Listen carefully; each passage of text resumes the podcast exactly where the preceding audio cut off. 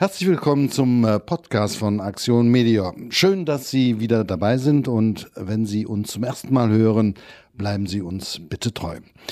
Der Sitz von Aktion Media, Europas größtes Medikamentenhilfswerk, ist bekanntlich Tönisforst am beschaulichen Niederrhein, so grob gesagt zwischen Krefeld und Mönchengladbach. Von hier aus geht es heute und in diesem Podcast nach Asien, genauer gesagt nach China. Zwei von uns äh, waren jetzt dort zu Besuch und haben gefunden, wonach sie gesucht haben. Gleich mehr dazu. Mein Name ist Kaspar Müller-Bringmann.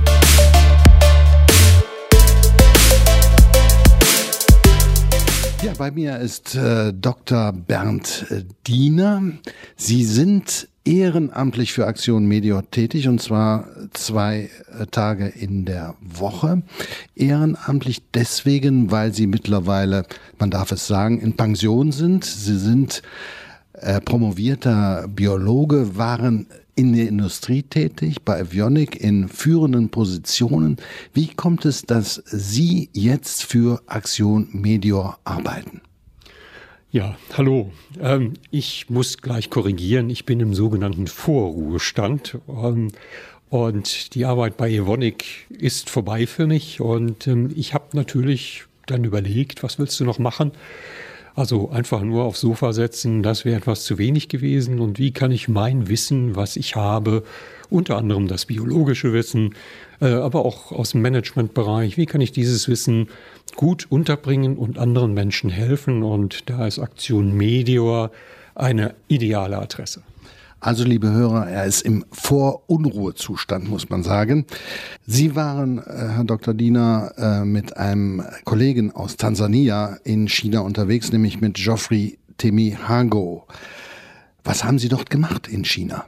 Ja, wir waren für zehn Tage in China unterwegs und haben Firmen besucht, um deren Produkte und aber auch die Qualität der Unternehmen genauer unter die Lupe zu nehmen. Was ist der Hintergrund? Warum haben Sie diese Unternehmen besucht? Ja, Aktion Medior ist ja ein Medikamentenhilfswerk, wie Sie eingang gesagt haben, aber das ist nicht die gesamte Wahrheit, nämlich Aktion Medior kann und macht noch viel mehr, nämlich nicht nur Medikamente, sondern unter anderem auch Medizinprodukte. Und zu Medizinprodukten gehören Instrumente, es gehören Diagnosegeräte dazu. Und genau das war jetzt der Grund, warum wir nach China gefahren sind, nämlich um Medizinprodukte beziehungsweise einen Diagnose, Medizindiagnosegeräthersteller zu besuchen und auch mal etwas genauer auf die Finger zu schauen. Sie haben sich sicherlich Gedanken darüber gemacht, was braucht man in Tansania? Sprich, welche Geräte werden dort benötigt? Wie haben Sie das herausgefunden? Ja, genau. Ähm, das war natürlich der erste Schritt, den wir gehen mussten, weil es gibt ein Projekt hierzu. Ähm, Diagnosegeräte, werden die gebraucht? Und wenn, welche Diagnosegeräte werden gebraucht?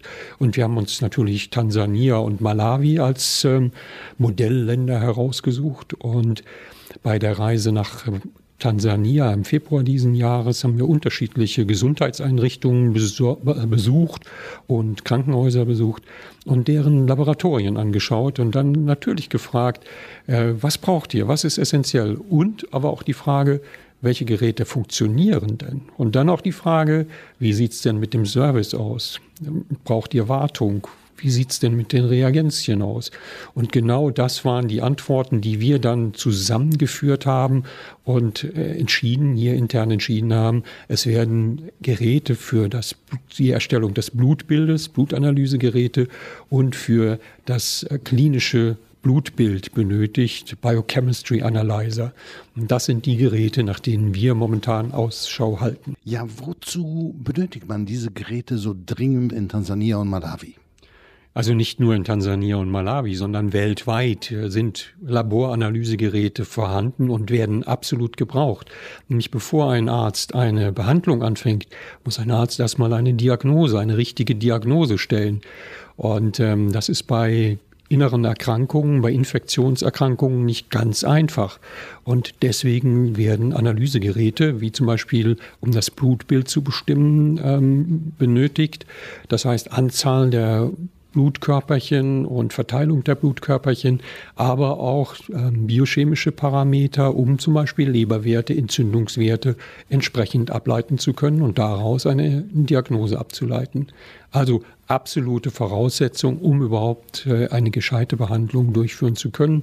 Und das passt momentan auch, wo Aktion Medior zurzeit unterwegs ist, in die Weltgesundheitsorganisation, in die Strategie. Die haben eine dieses Jahr eine neue Liste herausgebracht, einen Entwurf einer Liste über verschiedene Diagnosegeräte. Und das heißt, wir sind genau auf dem richtigen Weg. Ja, wie sind Sie dann weiter vorangegangen sozusagen? Sie haben dann wahrscheinlich mal im Internet gesucht und sind äh, in China fündig geworden.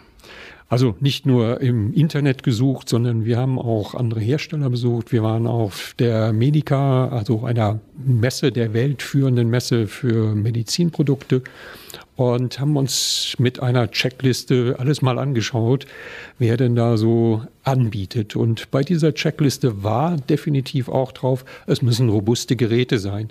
Es dient, dient uns wenig oder beziehungsweise denjenigen, die es dann anwenden, ein sehr sophisticated, high sophisticated Gerät mit viel Elektronik zu haben, sondern es muss ein Gerät sein, was leicht zu bedienen ist und was Umweltbedingungen wie hohe Temperaturen, hohe Luftfeuchtigkeit, Staub auch ab kann. Und das waren einige dieser Kriterien praktisch ähm, für ein Gerät. Aber wir wollten natürlich dann auch mehr noch über den Hersteller wissen.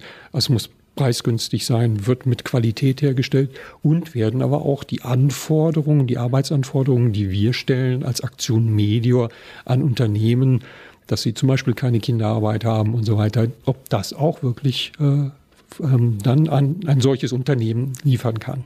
In China sind Sie jetzt fündig geworden. Wo waren Sie da? Ja, wir haben einen Hersteller ausfindig gemacht, mit dem wir auch schon ganz gute Erfahrungen gemacht haben, die Geräte auch schon getestet haben für Blutanalyse. Und das ist in Nanchang. Nanchang liegt äh, ungefähr 800 Kilometer von Shanghai entfernt, ist eine 5 Millionen Stadt und ich muss sagen, schlichtweg beeindruckend. Und äh, dort haben wir den Hersteller besucht und die Möglichkeit gehabt, in alle Bereiche hineinzuschauen und ein wirklich gutes Bild dort vor Ort zu machen. Aber was auch wesentlich war, warum mein Kollege Geoffrey Timiango mit dabei war, wir haben ein Training bekommen. Ein Training, wie weise ich jemanden in dieses Gerät ein oder in die Geräte ein? Wie werden Wartungen durchgeführt? Und selbstverständlich auch, wenn ein Gerät mal defekt ist, wie werden Reparaturen durchgeführt? Und ähm, das waren Grundvoraussetzungen, die wir natürlich dann brauchen, wenn wir einen guten Service in Tansania und Malawi anbieten wollen. Wie war denn Ihr Eindruck von äh, diesen Partnern in äh, China? Ist das professionell? Ist das ausreichend oder ist es, ja, ich würde es mal sagen, einfach nur preiswert?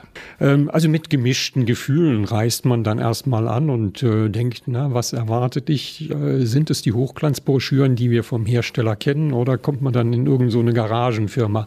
Aber nein, ich muss sagen, also wir waren bei Dynamic, ähm, wo unsere mobile Dentaleinheit hergestellt wird. Das ist äh, in Kunshan eine Stadt, eine Millionenstadt neben Shanghai. Ich war, muss ich sagen, überwältigt von dem Standard, der dort geboten wurde, sowohl was das Personal anbetrifft, als auch äh, was Qualität, was Sauberkeit anbetrifft, ausreichend Räumlichkeiten, gute Produktionsgegebenheiten. Also da kann man nur sagen, Hut ab. Sie haben also jetzt zwei Geräte ausgesucht. Wie geht das denn jetzt weiter? In den Gesprächen mit den beiden Firmen war natürlich ein Thema die Registrierung der Geräte in Tansania. Tansania hat ein neues Gesetz rausgebracht, das ähm, sehr hohe Anforderungen an die Einfuhr von Geräten, medizinischen Geräten stellt. Und ähm, dafür brauchen wir wichtige und auch sehr ausführliche Informationen vom Hersteller. Und die mussten wir natürlich mit dem Hersteller dann entsprechend auch vereinbaren, dass wir diese geliefert bekommen. Und auch da muss ich sagen, eine ganz große Bereitschaft, uns ähm, hier zu unterstützen bei der Registrierung von den Geräten in Tansania. Wann glauben Sie, werden diese Geräte nach Tansania geliefert und sind dann einsatzbereit? Also ähm, das erste Gerät soll Ende September, Anfang Oktober mit einem Container nach Malawi gehen oder die ersten zwei Geräte. Ähm, die mobile Dentaleinheit haben wir schon einige nach Tansania verschifft und ähm, ja, wir schauen jetzt, dass wir das Ganze so auf die Beine stellen, dass wir wirklich ähm, die Bedürfnisse, die in den Ländern wie Tansania und Malawi bestehen, aber natürlich auch in anderen Ländern entsprechend befriedigen können und damit dem Gesundheitssystem deutlich auch wieder mit unterstützen können, dass dies vorankommt als Aktion Medior. Wer eine Reise tut, der hat immer was zu erzählen. Dr. Bernd Diener hatte das. Er war in China. Ja, das war unser Podcast für diesen Monat. Bleiben Sie uns bitte gewogen. Denken Sie daran, wir sind auf Ihre Spenden angewiesen. Alle Informationen finden Sie unter www.medior.de. Bis zum nächsten Mal und tschüss.